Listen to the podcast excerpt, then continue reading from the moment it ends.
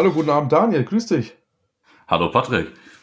Ja, und auch hallo an alle Zuhörer. Willkommen zur neuen Folge von den Zweien Reflexstreifen. Ja, Daniel, wie geht's dir? Ah, stressige Woche. Ähm, viel im Unterricht gewesen diese Woche, tatsächlich wieder im Rettungsdienst gewesen, ähm, da auch mal wieder nachts raus gewesen, ungewohnt für mich, als äh, ja sonst vorher viel mehr im Tag, als zu Hause Schläfer im Tagdienst gewesen. Ähm, aber macht wieder Spaß. Viel mehr wieder draußen auf der Straße, hat sich ein bisschen ähm, verändert doch den Alltag wieder. Muss ich mal wieder richtig Die Woche ackern, war ne? bis jetzt ganz gut. ja. Wie war deine Woche bis jetzt? Äh, ja, gestern war ich im Studieninstitut in Bielefeld. Das kennst du ja auch bei einer Fortbildung.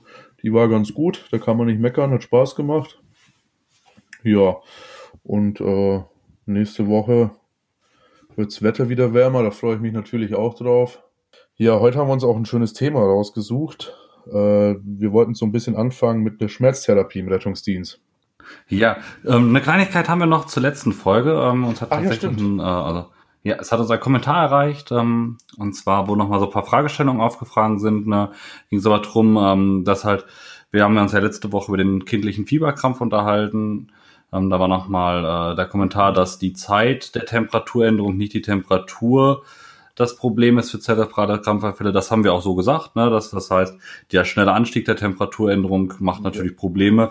Parallel ähm, natürlich auch die sprunghafte Senkung. Deswegen ja die empfohlene Dosierung, die eben nicht zu einer sprunghaften Senkung des Fiebers führt. Der andere Ansatz, Sauerstoff senkt die Krampfschwelle. Jein, müssen wir da ganz kurz zu sagen, ohne jetzt groß auszuholen. Die Studienlage ist da so ein bisschen, äh, es gibt Studien, die sagen ja, Studien, die sagen nein. Leitliniengerecht ist es aber trotzdem noch eine Sauerstofftherapie zu geben, denn auch eine Hypoxie, vor allem auch bei Kindern im nicht ganz so, äh, vor allem auch bei Kindern, kann auch eine Hypoxie natürlich zu Krämpfen führen. Deswegen in der Notfallsituation kriegen Patienten erstmal Sauerstoff und da muss man natürlich eine adäquate Therapie dann weitersetzen. Ja, genau. Gut. So wie du sagst, ne? Du kommst an, Kind krampft vielleicht noch und du weißt gar nicht, krampft das Kind jetzt wegen des Fiebergramms oder krampft das Kind, weil es eben eine Hypoxie hat.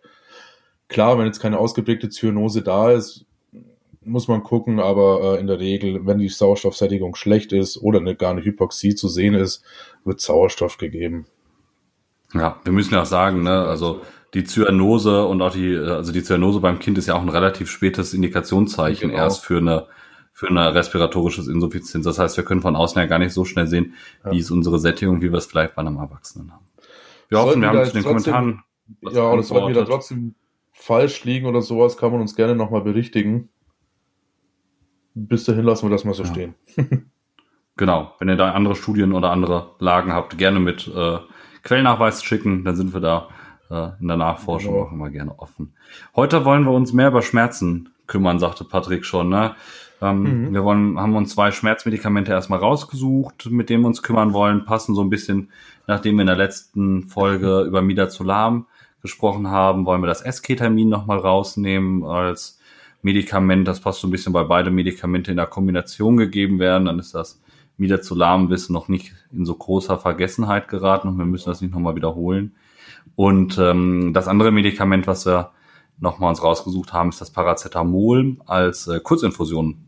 Der ein oder andere Rettungsdienst hat das. In Nordrhein-Westfalen ist es sogar mit in der Standardarbeitsanweisung beziehungsweise im Behandlungspfad Rettungsdienst mit vorgedacht. Und ja, bevor wir aber über Schmerzen reden, also wie, wie wir den Schmerz wieder wegmachen, müssen wir aber erstmal da, darüber reden, was ist Schmerz und wie können wir Schmerz überhaupt vernünftig ja, diagnostizieren. Was sagt da unser schönes Schema, Patrick? Ja, danke für die Einleitung. Ähm, Schmerzen ist ja mit einer der größten Alarmierungsgründe, warum wir überhaupt gerufen werden, weil Schmerz natürlich ein Anzeichen für etwas ist. Irgendwas stimmt nicht im Körper. Und wir äh, haben ja den Vorteil, in einer modernen Zeit zu leben, weil die Schmerztherapie, die hatte erst so im 19. Jahrhundert eigentlich angefangen. Alles davor war irgendwie Whisky, Beißkeil und Lederriemen. Da könnt ihr euch ja vorstellen, wie teuer das für einen Patienten war. Und dann irgendwann hat es angefangen mit Lachgas und Ether und Chloroform und sowas. Und wir haben halt jetzt das Glück, dass wir in einer modernen Zeit leben und auf tolle Medikamente zurückgreifen können.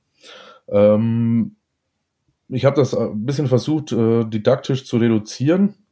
Wenn ihr natürlich Lust habt, dass man dann noch tiefer drauf eingeht, wie haargenau das wirkt und sowas, dann können wir da auch gerne nochmal eine Sendung machen zur Schmerzentstehung. Und wir haben uns halt jetzt auch für äh, Esketamin entschieden und Paracetamol. Es wird sicherlich auch noch eine Folge über Opiate geben. Aber alle Medikamente haben irgendwie eins gemeinsam und das ist, dass sie nicht perfekt sind.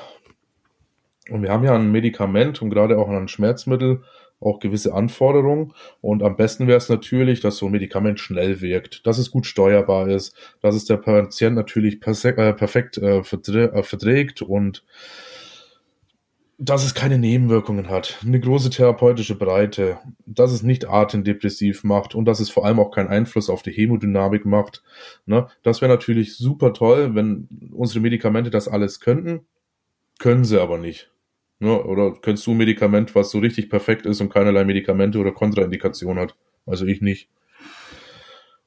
Ja, also als Notfallmedikament fällt mir da tatsächlich gerade nur Solodekortin ein, also das Prednisolon, ne? Das, ja, zumindest so in der Notfallmedizin. Genau. aber sonst Notfall ja, aber auch nicht in der Dauertherapie. Genau, sonst halt so. äh, leider auch nicht ganz so viel. Ja. Aber wollen wir zurück zu unseren Schmerzen. genau. Wie gesagt, alle Anforderungen erfüllt irgendwie keins der Schmerzmittel auf dem Markt. Allerdings haben wir natürlich äh, jede Menge, die wir machen können. Und man muss sich auch vor Augen führen, dass das Symptom Schmerz im Rettungsdienst muss behandelt werden. Wie das aussieht, ist natürlich immer äh, individuell zu sehen. Aber es hat halt auch eine erhebliche negative Auswirkung auf den Patient. Weil was macht Schmerz mit dem Patient? Der Patient hat ein böses Auer und äh, durch die Freisetzung von Katecholamin und Stimulation des Sympathikus kommt es dann natürlich auch zum Anstieg der Herzfrequenz, des Blutdrucks, der O2-Bedarf steigt. Gerade auch am Herzen und na, beim Myokardinfarkt, jetzt nur als Beispiel, ist auch eine frühzeitige Analgesie einfach unerlässlich, um das Herz nicht weiter zu schädigen und den Patienten auch zu beruhigen. Die Patienten, die haben auch Angst, die haben Panik und das wollen wir natürlich alles ein bisschen in den Griff kriegen. Und ähm, auch oft die Frage, geht's ohne Schmerzmittel? Die ist zwar schön und gut, aber es gibt auch Patienten, äh, die einen auf Indianer kennt keinen Schmerz machen und dann halt auch mal das Medikament verneinen oder das Schmerzmittel, weil sie nicht als Weicheier dastehen möchten.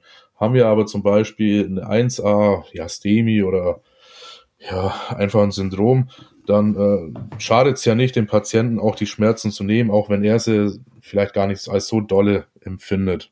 Und wie machen wir das? Wir machen natürlich eine ordentliche Schmerzanamnese.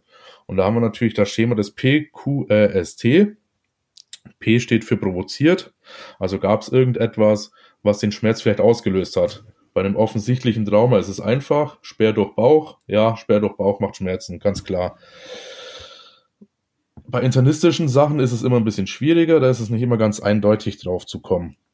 Dann geht es weiter mit dem Q. Q steht für Qualität, also wie der Schmerz ist, wie man ihn beschreiben kann. Ist das stechend?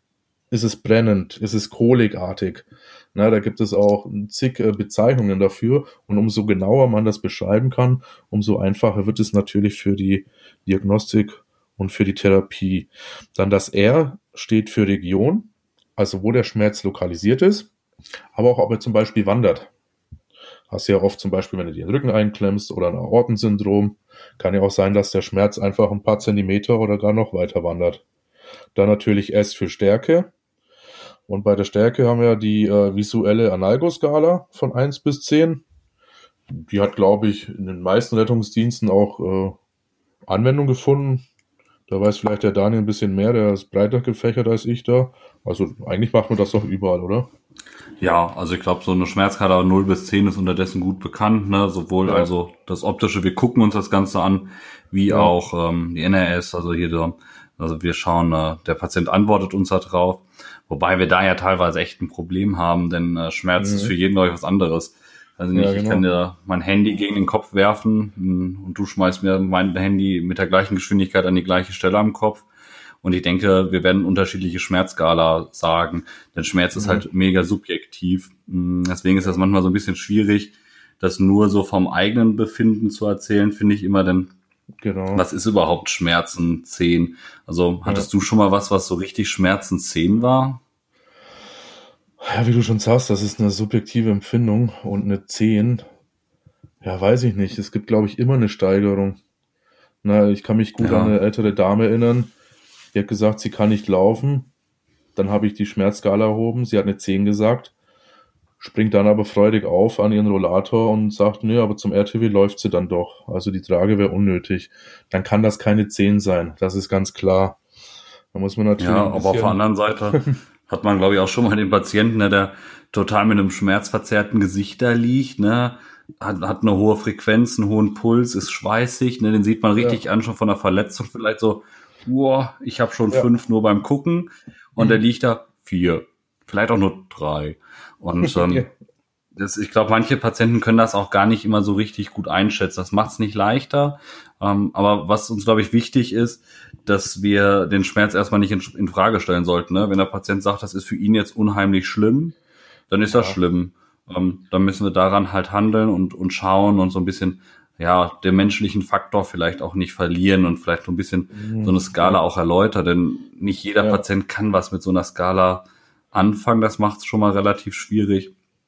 Und das ist äh, auch was ganz Wertvolles gesagt, auch, ne, dass man die Schmerzen des Patienten auch nicht irgendwie einfach abwinkt oder verniedlicht oder so und ihm damit vielleicht auch sogar eine Therapie verwehrt, wenn man vielleicht den Standpunkt hat, das kann ja gar nicht so wehtun. Ja, genau. Also Schmerzskala, ne, subjektives Empfinden. Ja. Trotzdem sollten wir es benutzen. Ähm, allein wir sehen ja, ob unsere Therapie oder die Therapie zusammen mit dem Notarzt äh, anschlägt oder nicht.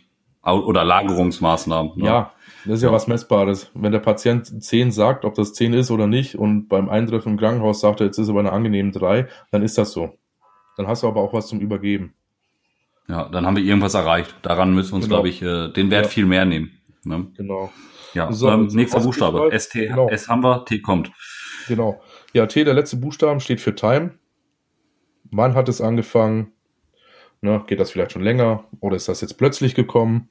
Oder hat es sich zum Beispiel auch verändert? Ne, hat es jetzt schlecht angefangen oder ganz schlimm angefangen? Wurde es jetzt besser? Oder hat es wie zum Beispiel bei kolikartigen Schmerzen, hat es erst ganz langsam angefangen, wurde dann schlimmer? Oder was auch immer, ne? Ja, was sich halt so über die Zeit ergeben hat. So, und äh, wie gesagt, der Daniel macht Paracetamol und ich habe mich fürs Ketamin entschieden. Ich habe jetzt bewusst Ketamin entschieden, weil ich äh, gesagt, weil ich eigentlich immer Ketamin sage. Ich meine natürlich das S-Ketamin. Also seht es mir nach, wenn ich jetzt im Verlauf immer mal wieder nur Ketamin sage, es ist aber immer das S-Ketamin gemeint. So, was ist denn das S-Ketamin? S-Ketamin, na, wie gesagt, seht es mir nach, wenn ich nur Ketamin sage, ist ein Narkotikum bzw. Analgetikum. Und wir benutzen es im Rettungsdienst, in der akuten oder in der präklinischen Notfallmedizin für die Analgesie und aber auch für den therapieresistenten Status Asthmaticus. Welche Wirkung hat jetzt äh, Esketamin? Man weiß noch nicht so hundertprozentig ganz genau, wie es funktioniert. Man geht aber davon aus, dass es an drei unterschiedlichen Strukturen wirkt. Das ist einmal am GABA-Rezeptor, an den Kaliumkanälen und an den NMDA-Rezeptoren. Wenn ihr darüber ein bisschen mehr wissen wollt, dann können wir da gerne nochmal äh, zurückkommen, wenn wir eine Sendung darüber machen, wie genau Schmerz funktioniert. Ansonsten hatte ich ja gesagt, dass wir das äh, ein bisschen reduziert heute äh, machen und würde ganz gerne zu dieser Wirkung, also was es macht, übergehen. Und zwar wollen wir die Wirkung nehmen, nämlich die Analgesie mit der Sedierung ohne Verlust der Schutzreflexe das ist auch so einer der wichtigsten Unterschiede eigentlich zu anderen Narkotika. Ähm, wir haben eine schöne analgetische Wirkung bis hin zu einem leichten, ja, zu einer leichten Narkose könnte man fast sagen, wobei es nicht ganz eine Narkose, sondern mehr eine Analgosedierung. Und es bleiben halt zum größten Teil die Schutzreflexe und Husten und Schlucken äh, erhalten was ein ganz positiver Effekt ist. Das machen ja zum Beispiel Etomidate oder Propofol nicht so. Ähm, der nächste Effekt ist, dass der Muskeltonus sich steigert und dass äh, die Herzfrequenz und der Blutdruck sich auch steigert. Und das ist auch ein ganz positiver Effekt, wenn wir Patienten haben, die zum Beispiel im Schock sind. Da darf man sich aber auch nicht trügen lassen. Ähm, das funktioniert nur so lange, wie der Körper auch mitmacht wenn dann irgendwann der Patient, ja, hört sich blöd an, aber ausgeblutet ist, dann bringt auch da der Anstieg von Herzfrequenz und Blutdruck auch nichts mehr. Ne? Aber es ist erstmal äh, in frühen Stadien noch ein schönes Mittel, um den Kreislauf nicht weiter zu belasten. Das so nutzt ja primär die, ja. ja, das nutzt ja primär die, die körpereigenen Katecholamine, ne? Das Richtig. ist ja, ähm, die dann mit aktiviert werden. Genau. Und deswegen ist ja, solange die noch nicht alle aktiviert sind, ist da Ketamin ganz gut. So wie Patrick ja, sagte, also nicht nur, wenn der Patient ausgeblutet ist, sondern auch wenn alles an körpereigenen Herzkraftmitteln, nennen wir es mal jetzt ganz einfach, ähm, im Einsatz ist, haben wir einfach ja, ja also kann Ketamin noch nichts mehr aktivieren, weil es ist kein, kein Herzkraftsteig, also kein Katecholamin, kein Herzkraftsteigerndes genau. oder Herzenergiesteigerndes Medikament, sondern es aktiviert halt nur die Herz, äh, diese Funktion. Genau. Auf gut Deutsch, da wo nichts mehr ist, kann man auch nichts mehr aktivieren. Ja. ja. So, und dann äh, benutzen wir es auch beim Status Asthmaticus, hatte ich ja schon gesagt. Da ist die Wirkung zwar nachgewiesen, aber auch noch nicht ganz warum, aber man geht davon aus, dass es eine äh, sympathomimetische Stimulation erzeugt und damit natürlich die Bronchien dilatiert. Da brauchen wir aber auch äh, richtig, richtig hohe Dosen.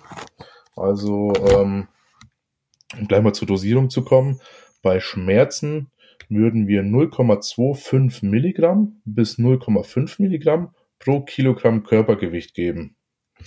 Jetzt in der, äh, äh in der SAA des Land NRWs steht initial 0,125 Milligramm und dann könnte man das steigern bis zu einer Maximaldosis von 0,25 Milligramm.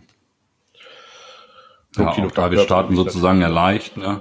Genau. Ja, also wir starten ja leicht. Ich hatte mal zwischendurch wieder geguckt, so in den anderen Algorithmen. Ich hatte jetzt auch mal Schleswig-Holstein mir nochmal rausgesucht. Die Was starten auch mit 0,125, die haben auch diese 0,1,2, 0,125 Milligramm pro Kilogramm Körpergewicht. Ja. Ähm, kann man sich eigentlich ganz gut rechnen, ne? Also 100 Kilogramm sind äh, sozusagen 12,5 Milligramm. Das ja. ist ein halber Milliliter in den meisten Ampullen. Also die meisten Ampullen sind ja 25 Milligramm pro Milliliter. Und dann kann man das eigentlich äh, mit der 2 Milliliter Spritze, finde ich persönlich, relativ gut dosieren. Ne? Die haben äh, eine relativ gute Tabelle aufgestellt, die Schleswig-Holsteiner, dass man so auf relativ runde Zahlen kommt, sozusagen mal in ja. 10 Kilogramm Schritten gemacht.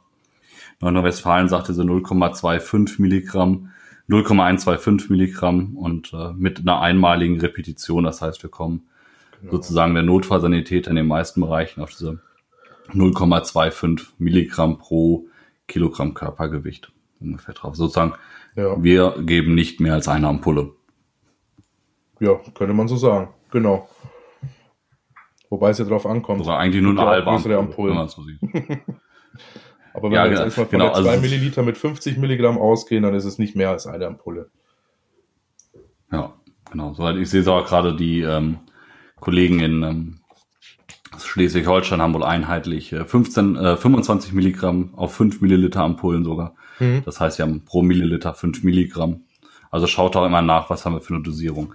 Habt ihr kein S-Ketamin auf den Fahrzeugen, sondern Ketamin, verdoppelt sich die Dosierung. Also S-Ketamin kann man sozusagen ist so das, das gute Ausgelesene aus dem Ketamin. Ja. Das heißt, wir haben die halbe Dosis, das heißt, haben wir, geben wir normales Ketamin und nicht S-Ketamin, verdoppelt sich die Dosis. Genau, die verdoppelt sich übrigens auch, wenn wir das S-Ketamin intramuskulär spritzen würden. So nice to know. Habe ich äh, heute auch nochmal nachgelesen. Ja, was müssen wir beim S-Ketamin beachten? Wir haben jetzt gerade schon mal Dosierung und so besprochen. was müssen wir eigentlich sogar vorweg erstmal machen?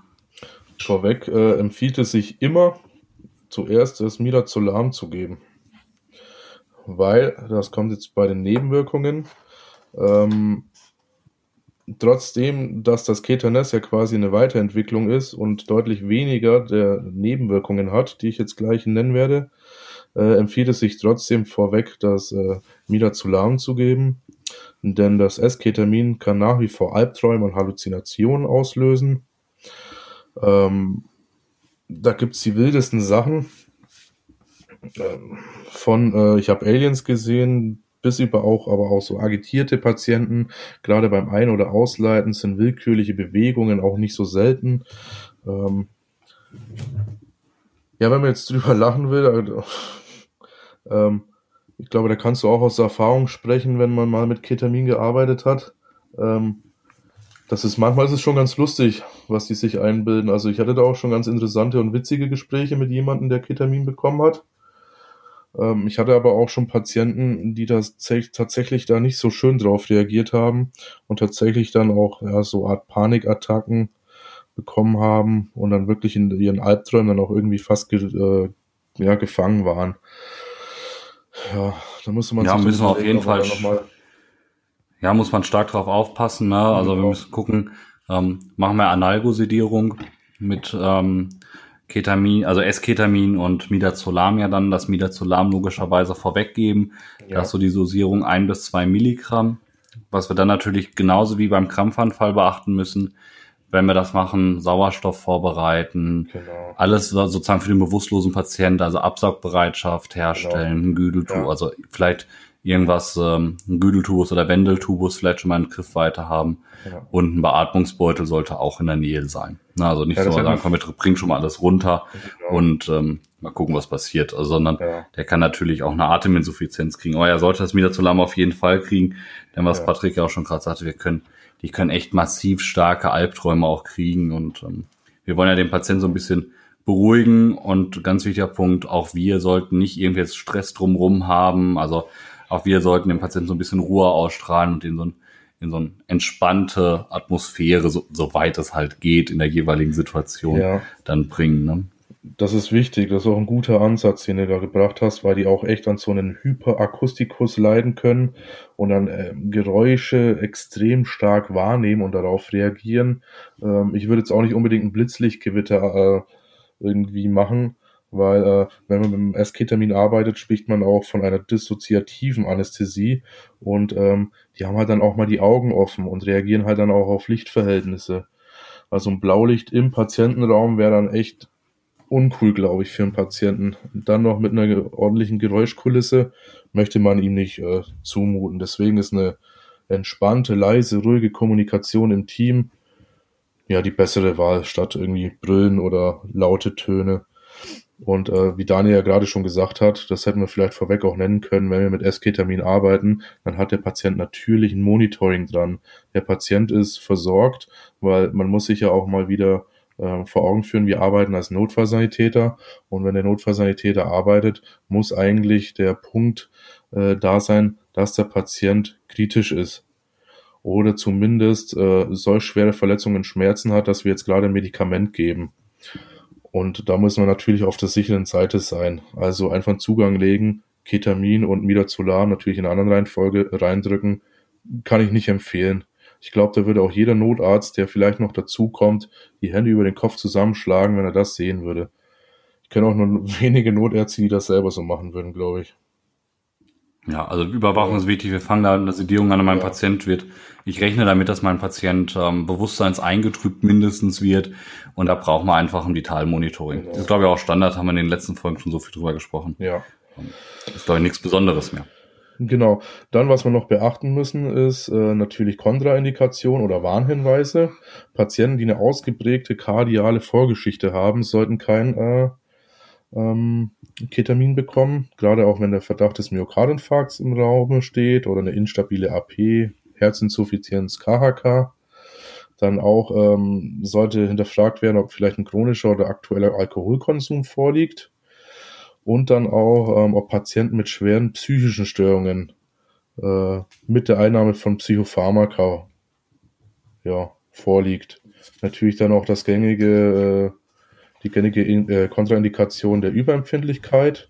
Und dann muss man natürlich auch ein bisschen darauf achten, ob vielleicht auch eine Hypertonie vorliegt. Also so größer 180, 100 beschreibt es die Literatur. Ähm, das ist auch eine Kontraindikation. Ja, der ja. wichtigste Punkt eigentlich immer dran denken, das ACS muss ausgeschlossen sein. Ne? Genau. Ähm, also alles, was akutes Coronarsyndrom und Co. Ja. Also alles, was ein Herzproblem darstellt, ist natürlich fürs SK-Termin raus, weil es ja den Sauerstoffbedarf am Herzen hochzieht. Und ja. äh, das wäre nicht ganz so gut für nee. unser Herz in dem Moment. Was ich ganz äh, interessant mal fände, ist, wenn vielleicht die Zuhörer uns mal ein Feedback geben würden, ähm, vielleicht auch in den ländlichen Gegenden, wie oft sie denn schon das äh, Keternest in Verbindung mit Midazolam gegeben haben, was für Erfahrungen sie damit gemacht haben, weil ich muss zugeben, ich habe es erst ein einziges Mal verwendet Und äh, ja, da wo ich arbeite und da wo du arbeitest, da ist halt äh, für uns das Morphin eigentlich Mittel der Wahl, auch durch unseren ärztlichen Leiter. Und damit arbeiten wir eigentlich auch sehr, sehr gut. Deswegen wäre es vielleicht ganz schön, wenn ihr euch mal da melden könnt und ein bisschen Feedback geben könnt zum Kitternest. Ja, habe ich irgendwas vergessen, Daniel? Das nee, ich glaube, das sind so die. Hab, war auch so aus dem Gedächtnis heraus. Was wir noch haben ähm, bei Hirndruck, also man spricht immer ja, vom genau. isolierten Schädel-Hirntrauma, was man genau. beachten sollte. Denn man hat so eine, in einigen Studien eine Hirndrucksteigerung ja. festgestellt. Ähm, da ist die Studienlage momentan ein bisschen kritischer geworden. Also wichtiger Punkt, was trotzdem laufen sollte, ist, ein Patient sollte beatmet sein. Dann kann ja. man, ist so momentan die Situation so, kann auch wieder Esketamin mit eingesetzt werden. Ähm, aber sollte nicht als Mittel der Wahl auch beim isolierten Schädelhirntrauma oder beziehungsweise auch beim, wenn wir irgendwie auf Hirndruckzeichen setzen, ne? also irgendwie Blutungsvermutung ja. im, ja. im Kopf haben. Ja. Patienten haben auch mal davon berichtet, dass sie verschwommen sehen würden. Das lässt sich dann auch durch die Hirndrucksteigerung des Ketamins erklären. Natürlich nicht muss, aber wäre eine Erklärung nach, also nicht durch, sondern nach äh, Gabe von Ketamin wurde das jetzt häufiger mal beobachtet, dass äh, man da den Patienten, der vielleicht wieder ein bisschen wacher wird, da auch die Angst nehmen kann, falls er vielleicht doch mal verschwommen sieht. Ja, ich glaube, das war's jetzt von mir. Dann erzähle ich noch was äh, zu den Nebenwirkungen. Da können natürlich auch so Sachen auftreten wie Übelkeit, auch Erbrechen. Ähm, das auch ein bisschen im Auge behalten, falls es dem Patienten doch so schlecht wird, dass man da vielleicht auch nochmal was geben muss. Oder der Notarzt. Ja. Okay, Daniel. Dann äh, dein Stichwort. Paracetamol als Kurzinfusion oder Infusion. Paracetamol, man hat das, man belächelt das irgendwie immer so, ne? Ähm, so, weil es irgendwie so das frei verkäufliche Schmerzmedikament ist und ja, ach, braucht man nicht und das hilft ja eh nicht, wird immer gesagt. Wir in der Folge, ja nicht in der Folge, sondern ich habe mich ja das, äh, mit dem Marco, ähm, mit dem wir das Vatertag-Spezial gemacht haben, lange unterhalten und auch er hat gesagt, eigentlich ist Paracetamol gar nicht mal so schlecht in einer äh, bestimmten Zeit, denn äh, postoperativ wird sehr viel mit äh, Paracetamol-Kurzinfusionen gearbeitet und auch eigentlich relativ erfolgreich. Das Schöne ist ja tatsächlich, Paracetamol gibt's irgendwie so in, in allen Formen. Ne? Wir haben die klassische ähm, Tablette, es gibt äh, tatsächlich so Granulatbasis. Es gibt das sogar, habe ich jetzt gelesen, äh, mit Vanille und Erdbeergeschmack ähm, als Saft und hasse nicht gesehen. Ja, so, tatsächlich ja, ist ja, okay, da kann ich es mir vorstellen. Ja, ja, als Saftlösung, für, nicht für als die, Infusion. Kinder, äh, ähm. Infusion mit Erdbeergeschmack, das wäre auch mal was Schönes. Ähm, also gibt's tatsächlich in ganz vielen Varianten. Für uns ist tatsächlich die interessanteste Variante entweder das Zäpfchen, da haben wir uns äh, beim Fieberkrampf ja schon so äh, stichweise ein bisschen drüber unterhalten. Und äh, jetzt haben wir für uns am interessantesten ist an sich die Infusionslösung. Na, das ist so meistens ähm, meistens so 10 Milligramm Ampullen oder es gibt es auch als als groß, äh, als also entweder als Ampulle oder auch als Kurzinfusionslösung, das sind so meistens so 100 Milli äh, Milliliter Ampullen, mhm. also Fläschchen mit so 1000 Milligramm drin. Auch tatsächlich schon angewendet, also an sich Indikation Schmerzen größer 6, meist traumatischer oder anderer Ursachen jetzt erstmal angedacht. Die Standardarbeitsanweisungen in Nordrhein-Westfalen gehen, soweit es ähm, sobald es keine kolikartigen Schmerzen sind, immer den Weg über das Paracetamol erstmal. Mhm. Mit der Ausnahme, es sind unerträgliche Schmerzen größer 8. Dann würden wir den Weg direkt zum Esketamin gehen, den du gerade beschrieben hattest. Mhm. Aber ansonsten ist erstmal Paracetamol ganz häufig mit angedacht. Wir haben an sich auch, ist das gut führbar, das wirkt auch relativ schnell, das ist das Schöne in der IV-Gabe braucht das Midazolam so ungefähr fünf bis zehn Minuten bis zu einem Wirkmaximum. Äh, bis, bis es so die analgetische Wirkung beginnt, braucht es mhm. ungefähr fünf bis zehn Minuten. Das Wirkmaximum tatsächlich so nach circa einer Stunde. Aber wir wollen ja auch gar nicht unser Ziel in der Analgesie ist ja auch gar nicht den Patient schmerzfrei zu kriegen, sondern wir wollen ja eigentlich nur erstmal eine Schmerzverbesserung, so dass es erträglich wird und wir keine Kreislaufveränderungen aufgrund der Schmerzen haben, dass wir den Patienten lagern können und so weiter. Das ist ja unser Ziel erstmal ähm, im Hauptaugenmerk. Natürlich haben wir auch Kontraindikationen beim Paracetamol, logischerweise der ganze große Klassiker. Die klassische Allergie ist natürlich das Problem gegen Paracetamol oder andere NSA, das ist eine Medikamentengruppe, die wir erstmal haben, die zur Schmerzbekämpfung wirkt. Ganz grob zu der Wirkweise oder Pharmakogenetik, dann kann man sich so vorstellen, dass Paracetamol ähnlich erstmal arbeitet ASS, hat aber keine, keine Thrombozytenaggregationshemmende Wirkung und keine entzündungshemmende Wirkung als Medikament. Also es macht wirklich schmerzstillend und ist fiebersenkend primär. Die schmerzstillende Wirkung soll an sich ähnlich wie das Aspirin sein. Warum es das so ganz genau macht, ist gar nicht so ganz bekannt. Also es wirkt an den COX-Inhibitoren mit dran. Wie andere Schmerzmittel das auch tun, hemmt Paracetamol die Zyko hemmt Paracetamol die Zyklooxygenase, also ist ein COX-Inhibitor und äh, wobei halt dann auch eine gewisse zerebrale Aktion passiert. Ferner hemmt äh, Paracetamol dann den Effekt von exogenen, äh, Entschuldigung, von endogenen Pyrogenen. Da müssen, da gehen wir aber noch ein bisschen genauer drauf ein, wenn wir eine Folge über Schmerzentstehung und wie funktionieren Schmerzmedikamente als solches, weil da haben wir schon gesagt, da können wir eine ganze eigene Folge drüber machen, wie funktioniert unser, ja. unser Schmerzsystem überhaupt, damit wir so ein bisschen mal so ein paar Anatomiefragen wollten Sonst würde die Sendung heute zwei Stunden dauern. Genau, ne, wenn wir das jetzt auch noch mit reinpacken, wir dachten, wir starten heute mal ein bisschen leichter. Paracetamol also können wir da relativ gut dann geben. Ähm, Problem haben wir natürlich auch dabei, wenn wir Leberfunktionsstörungen haben, hochgradige Niereninsuffizienten sind raus. Teilweise halt äh, die Schwangerschaft, also erstmal für die Notfallsanitäter ist die Schwangerschaft tatsächlich als Kontraindikation gesetzt, wobei Paracetamol eine Zulassung an sich hat, mit dem Beisatz halt, es soll eine ärztliche Indikationsstellung durchgeführt werden. Ne? Ja. Kardiales Ereignis beziehungsweise kardiales sollte ein überhaupt ein kardiales Ereignis sollte relativ sicher ausgeschlossen sein. Hm. Ja, das sind so eigentlich unsere ganz klassischen Kontraindikationen beim Paracetamol. Jetzt muss man sagen, jetzt hat man mal, Paracetamol ist nicht so gut für die Leber. Ja, das ist auch erstmal vollkommen richtig. Aber hier befinden wir uns ähnlich wie mit dem Prednisolon in der Anaphylaxie. Ja, nicht in der Dauermedikation, sondern in der Bolusgabe, in der einmaligen Bolusgabe. Ja. Und äh, dort wird dann die einfach, haben wir diese Kurzinfusion und man sagt so ganz grob, Patienten größer 50 Kilogramm sollen dort eine 1000 Milligramm Infusion bekommen. Alles kleiner, also alles 10 bis 50 Kilogramm, die wir haben, rechnen wir 15 Milligramm pro Kilogramm Körpergewicht erstmal, was zu bekommen ist. Ne? Die, es empfiehlt sich dort, damit es einfacher wird. Also wir geben es an sich ja eh bei Kindern, äh, bei erwachsenen Kindern in der Kurzinfusion alles, was älter als zwölf Jahre ist. Empfiehlt es sich, die nicht applizierende Menge Vorgabe direkt abzuziehen und, und zu verwerfen. Das macht es deutlich einfacher. Vor allem eine Kurzinfusion ähm, kann, ich, kann man von außen schlecht, finde ich, immer abschätzen, wie viel Milliliter sind da jetzt schon raus und die pünktlich abdrehen, so ungefähr, finde ich. Na klar, es gibt äh, Infusionen, wir haben das bei unseren G10, also Glukoseinfusionen, haben wir das so, da ist so eine Skala an der Seite dran. Aber mhm. also die Paracetamol-Kurzinfusion, die ich kenne, die haben das eigentlich leider nicht.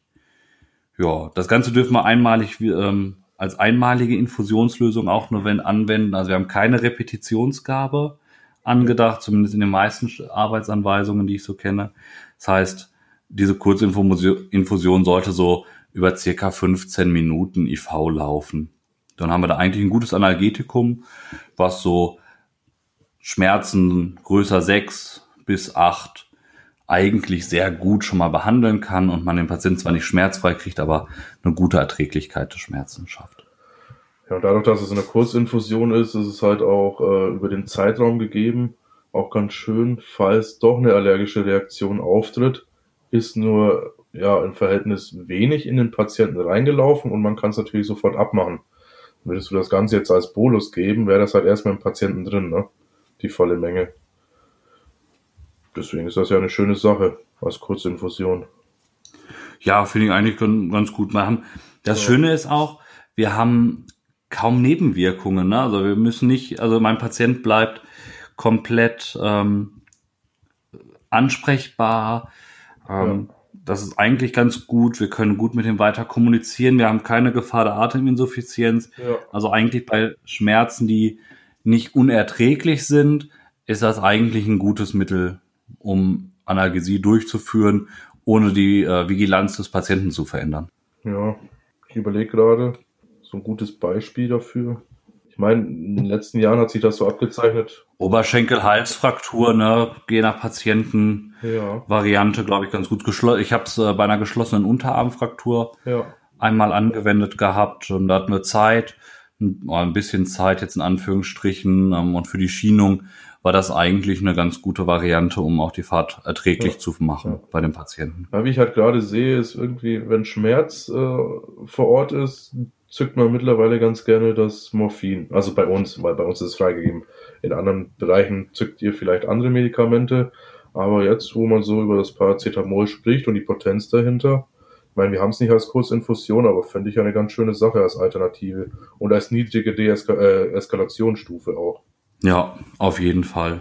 Als Folgemaßnahme, na klar, ne, wirkt das nicht, ne, dann ähm, wieder Zolam und Esketamin. Ja. Und äh, die Standardarbeitsanweisung in Nordrhein-Westfalen sieht das dann so vor, wirklich bei unerträglichem Schmerz, so definieren die es bei einer NRS Größe 8, also Schmerzskala Größe 8, ja. wird die Gabe von Midazolam und Esketamin gleichzeitig mit Paracetamol gesetzt. Ne, da wird halt nicht auf die Wirkung von Paracetamol ange abgewartet. Und dann haben wir unseren Patienten mit unseren Mitteln als Notfallsanitäter schon relativ frei, also schmerzerträglicher gemacht. Aber ich finde es ja ganz ja. schön, dass wir auch Eskalationsstufen haben, dass das, dass das machbar ist. Ja, interessant, was wir mal fänden, ähm, welche Schmerzmedikamente sind bei euch in der Region für Notfallsanitäter freigegeben? Wir haben ja durch unsere Freunde und Bekannte ja schon einen relativ großen Blick so über Deutschland hinweg, ähm, aber ja doch nicht jeden Kreis. Und da fände ich es mal ganz interessant, einfach mal zu hören, was nutzt ihr? Wir werden es mal parallel zur Folge auch nochmal als Instagram-Story einfach mal reinsetzen, die Frage, um einfach mal zu wissen, ähm, was nutzt ihr so? Nutzt ihr mehr Esketamin, nur Paracetamol, vielleicht gar keine Medikamente für den Notfallsanitäter vorgegeben oder doch ein Betäubungsmittel? Ähm, ja. Da sind wir mal ganz gespannt, wie so unser Weitblick das Ganze setzt. Ja, dann sind wir tatsächlich schon so Richtung Ende, ne? Ja, wollte noch eine Anekdote loswerden. Äh, ich habe. Äh, ja, ich habe auch noch eine App mitgebracht heute. Ja, wunderbar. Da mache ich die Anekdote, du die App. und zwar in meinem letzten NEF-Dienst sind wir überörtlich in einen anderen Landkreis gefahren und äh, zu einem Fahrradsturz und wir sind angekommen und keiner mehr auf der Straße, alle schon im RTW und dann ähm, waren wir im RTW und haben eine Übergabe bekommen von dem Notfallsanitäter vor Ort und der hat auch mit Dormicum äh, Ketamin gearbeitet. Und ähm, was wirklich schön zu sehen war, der hat, äh, ich weiß die genaue Dosis jetzt nicht, aber der hat so eine schöne Analgosedierung hinbekommen. Die Patientin konnte noch leicht kommunizieren, aber war komplett eigentlich ja, fast schmerzfrei. Und die konnten dann, der, der Oberarm, der, äh, oder nee, Unterarm war der war äh, leicht deformiert, die konnten dann die Vakuummaschine drumherum formen, ne, sodass das nicht irgendwie auf die Deformierung irgendwie drückt und äh, alle waren zufrieden, alle waren glücklich. Das war ein wunderbarer Einsatz. Also es hat richtig Spaß gemacht. Klar, ich musste dann nur ein bisschen Papierkrieg machen, aber ähm, wenn ich den Kollegen nochmal sehe, werde ich den nochmal fragen, was er da so für Erfahrungen damit gemacht hat. Das war ein schöner Einsatz. Patient war glücklich, den Umständen entsprechend, Rettungsdienst war glücklich, unser Notarzt hat das schön aufgefasst, war alles cool. Ja. So sollte es ja funktionieren eigentlich, ne? Dass das System, ähm, dass man eigentlich ja. sozusagen der Notfallsanitäter beginnen kann und genau. der Notarzt gegebenenfalls dann nur noch äh, sozusagen die nächste Eskalationsstufe ja. ergreifen muss. Ne? Ja, ich habe eine App, ich habe sie dir schon zwischendurch geschickt. Ähm, eigentlich eine ganz gute Hilfe, ähm, lustiger Sache dazu. Ähm, wir haben sie parallel von der Judy bei Instagram zugesendet bekommen, äh, währenddessen ich sie mir morgen schon mal runtergeladen hatte, die App und so tatsächlich den Tag sogar schon benutzt hatte. Ich hatte sie nochmal benutzt jetzt in, im letzten Dienst und funktioniert ganz gut. Ähm, und zwar die App 8 Minutes Rescue, 8 wie im Englischen Hilfe, also AID. Und das, die App ist eigentlich ganz schön, wenn wir Patienten haben, mit denen wir aufgrund der sprachlichen Barriere nicht, äh, nicht sprechen können, weil wir ähm, die Sprache einfach nicht sprechen. Sei es Kroatisch, Italienisch, Französisch, was haben die da noch mit drin? Serbisch, Türkisch. Also da sind unheimlich viele Sprachen mit bei. Da ist Russisch mit bei. Ähm, ich gucke gerade noch mal so ein bisschen durch, was ich noch irgendwelche Mega-Exoten. Arabisch ist mit bei. Ähm, Pashtunisch, wo auch immer diese Sprache gesprochen wird. Also es sind sehr, sehr viele Sprachen mit bei. Und an sich hilft uns diese App dabei, weil wir gehen einfach das ABCDE-Schema durch, können die Sachen anklicken. Die Frage wird für mich zumindest, also ich habe das auch noch mal im Englischen getestet, sehr gut übersetzt ähm, für den Patienten. Also dem wird sozusagen das vorgespielt in Ton und man kann dann eigentlich äh, einfache Ja-Nein-Antworten sozusagen generieren, wo der Patient einfach nur mit dem Kopf schütteln muss oder nicken muss oder einfach nur zeigen soll, wo es weh tut. Und das finde ich eigentlich eine schöne, gute Hilfe. Ein Handy hat man immer dabei oder vielleicht auch eine Idee für fürs äh, Diensttelefon. Und ja. fand ich eigentlich eine nette Lösung. Und äh, ich habe es zweimal, wie gesagt, jetzt schon benutzt. Und äh, bei mir hat's sehr gut funktioniert und eigentlich eine nette Idee. Und ist sogar äh, gratis, man glaubt es kaum. Ja, ich habe es mir auch runtergeladen, aber in der Praxis konnte ich es noch nicht benutzen. Ich werde es aber tun. Versprochen. Wenn du einen Patienten hast, der nicht unsere, den du, mit dem du nicht kommunizieren kannst, ne? Ja, irgendwie kann ich mit allen kommunizieren, aber wenn die App mir dabei hilft, wäre ich äh, sehr dankbar. Vor allem für die Missverständnisse, die vielleicht auftreten könnten. Ja, macht es, glaube ich, äh, in vielen Sachen einfacher. Fand ich eine schöne Idee. Ja. Ja. Wir danken fürs Zuhören in dieser Folge wieder. Hoffen, ihr konntet äh, ein bisschen wieder was mitnehmen in der nächsten Folge. Werden wir mal schauen, äh, schauen wir uns noch ein Thema raus, was wir machen werden. Wenn ihr da besondere Wünsche oder ähnliches habt, schreibt uns gerne. Ja. Ihr werdet in, nach dieser Folge noch ein kleines Spezial bekommen, was wieder außerhalb der Reihe ist. Das haben wir ja letzten Mal schon so leicht angekündigt. Das werden wir die Tage ähm, aufnehmen und wir hoffen, euch gefällt äh, das Sonderthema, was wir so zwischen rein wieder geschoben haben, mit, ja. einem, mit einem netten Gast wieder. Ja, passiert ein bisschen was bei uns. Ja, wir bedanken uns auch für die letzte Folge. Ähm, 500 Hörer haben tatsächlich schon unsere letzte Folge. Das wird so langsam ein bisschen mehr. Das äh, setzt auch so ein bisschen den Leistungsdruck immer mehr auf, aber wir hoffen, wir werden dem weiterhin gerecht. Wie gesagt, sonst, wir freuen uns über euer Feedback und ja, ich wünsche euch äh, schon mal schöne zwei Wochen und wir hören uns oder schreiben uns und äh, Patrick, wir sehen uns früher, hoffe ich. Ja, hoffe ich auch. Wir machen das einfach wie kolikartige Schmerzen. Mal sehr gut, mal gut, dann wieder sehr gut. Und äh, dich sehe ich demnächst wieder und allen anderen wünsche ich noch äh, eine gute Zeit. Bis zum nächsten Mal. Tschüss.